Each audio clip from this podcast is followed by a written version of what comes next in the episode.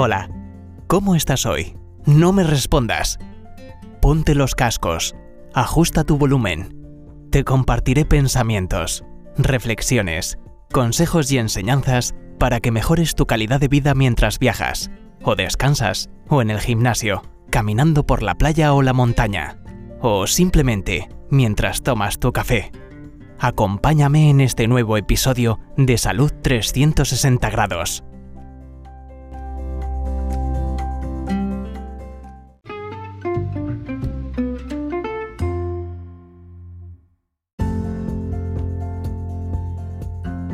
El regocijo del encuentro, última parte o tercera parte. En esta exposición que nos hace el doctor Lucas en su libro, en el capítulo 15, nos relata la tercera parábola, la más extensa y conocida de las tres, que dice así, un hombre tenía dos hijos y el menor de ellos dijo a su padre, Padre, dame la parte de los bienes que me corresponde. Y le repartió los bienes. No muchos días después, juntándolo todo, el hijo menor se fue lejos a una provincia apartada y allí desperdició sus bienes viviendo perdidamente. Cuando todo lo hubo malgastado, vino una gran hambre en aquella provincia y comenzó él a pasar necesidad. Entonces fue y se arrimó a uno de los ciudadanos de aquella tierra, el cual lo envió a su hacienda para apacentar cerdos.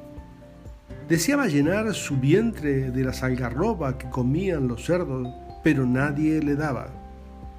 Volviendo en sí, dijo, ¿Cuántos jornaleros en la casa de mi padre tiene abundancia de pan y yo aquí perezco de hambre?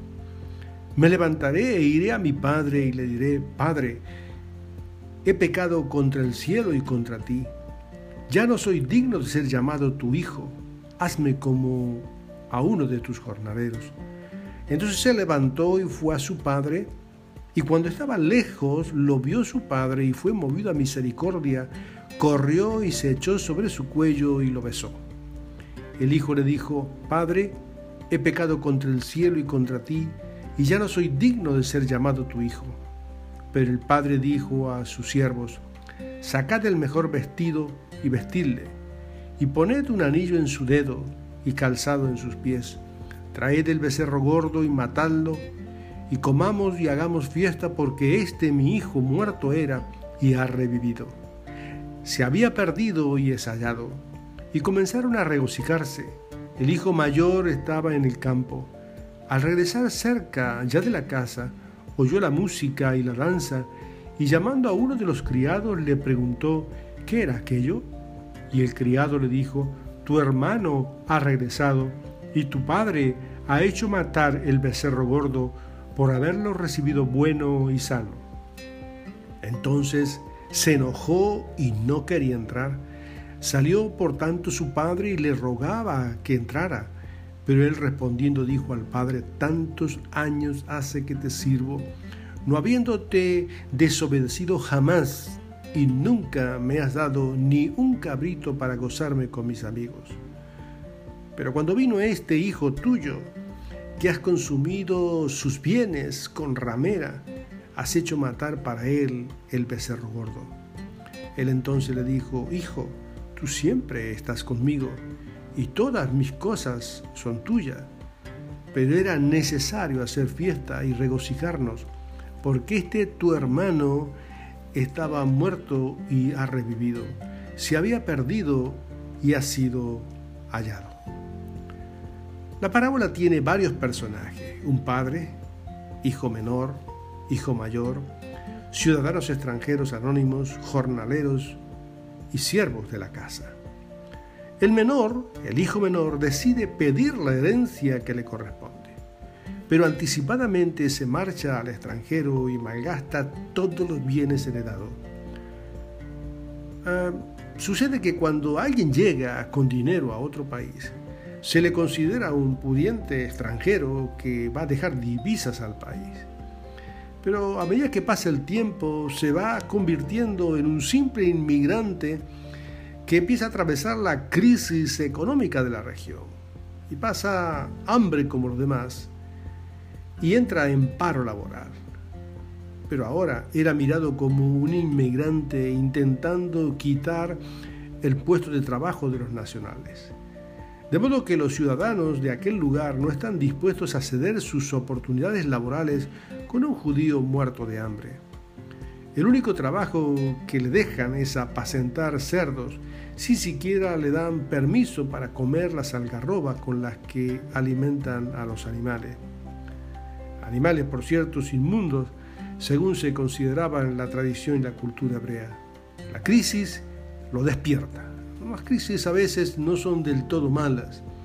La crisis, la presión, la tensión hace que despertemos a otra realidad.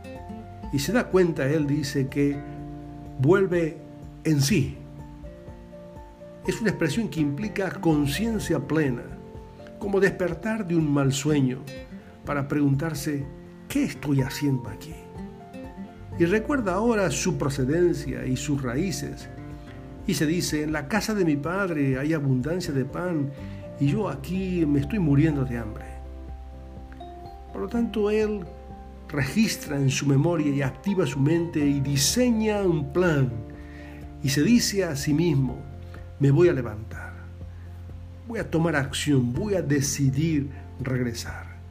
Y comienza a pensar y resume un plan algunos coordenadas interiores y en su mente y en su corazón para organizar sus pensamientos para poder saber cómo voy a argumentar ahora el regreso. Pero luego de pensar, simplemente se da cuenta que va a reconocer su condición, va a reconocer su error, que ha roto su relación con su padre y ha pecado contra su mismo padre y contra el cielo. No va a entrar en el terreno de las excusas cosa que no es infrecuente de personas que intentan justificar sus errores cargando la culpa en otros. Y organiza en su mente lo que yo he denominado un eslogan de reconciliación. Se dice a sí mismo internamente, yo sé lo que le voy a decir a mi Padre. Padre, he pecado contra el cielo y contra ti, ya no soy digno de ser llamado tu hijo, hazme como a uno de tus jornaleros. Ya de por sí esta expresión denota un sincero arrepentimiento.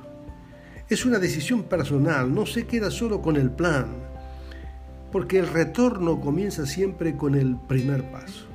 Se levanta implica acción, un acto de la voluntad, y se dirige a su padre, sabe de dónde ha salido, reconoce sus raíces, procedencia y sabe e identifica a su progenitor no es una búsqueda de un padre desconocido, sino a quien abandonó voluntariamente un tiempo atrás.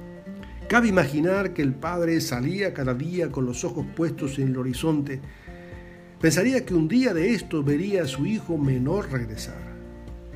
Creo también imaginar que el hijo venía repitiendo constantemente cuáles serían las primeras palabras que dirigía su padre aquel eslogan de la reconciliación.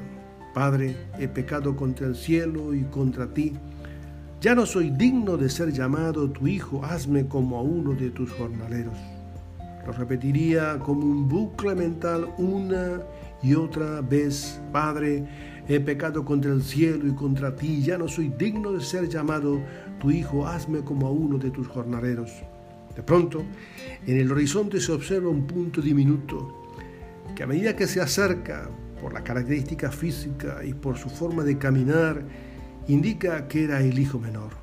El padre sale corriendo a su encuentro, se lanza en su cuello y lo besa, mientras el hijo intenta comenzar a esbozar su eslogan de arrepentimiento. Padre, he pecado contra el cielo y contra ti, ya no soy digno de ser llamado tu hijo.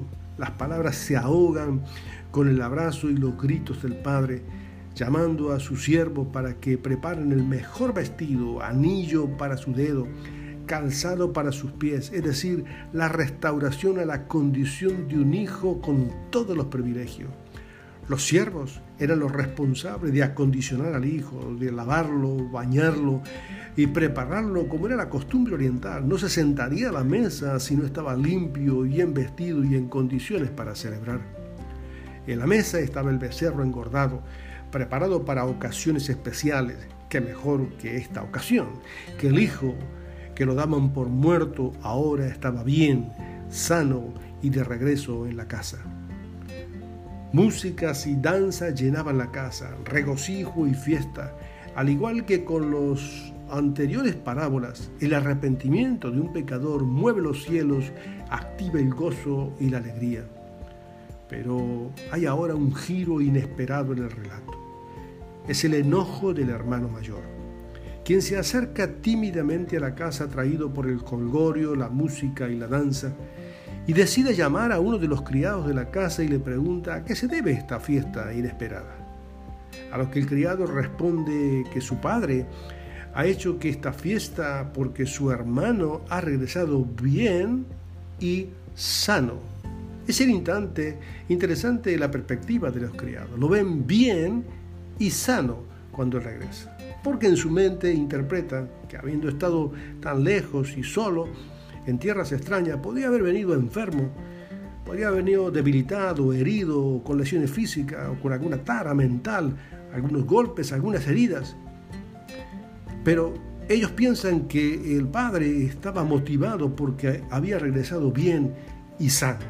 En realidad, el padre estaba viendo más allá de lo que es la piel, los músculos y los huesos estaba viendo lo invisible, porque eso es lo realmente importante en la vida del ser humano. La reacción del hermano mayor fue inmediata. No voy a entrar a participar en esta celebración injusta y desmedida, con lo que ha consumido, con este que ha consumido, digamos, los inmoralmente los bienes del esfuerzo familiar. A lo que reclama a su padre que su fidelidad no ha sido jamás premiada ni con un cabrito para comer con sus amigos, a los que el Padre le hace saber que todo lo que hay en su casa es suyo y que ahora es necesario celebrar porque su hermano estaba muerto y ahora vive. No es como él dijo, tu hijo, sino es tu hermano el que ha regresado. Él le llama al muchacho, tu hijo es el que ha regresado. Y él le dice, el padre, ah, es tu hermano el que estaba muerto y es el que ahora vive, ese es el que ha regresado. El mensaje estaba dirigido a la audiencia de los judíos ortodoxos, fariseos y escribas, quienes no admitían que Jesús estaba a la mesa con pecadores y publicanos, porque anhelaba incluirle en su redil, en su tesoro y también en su casa.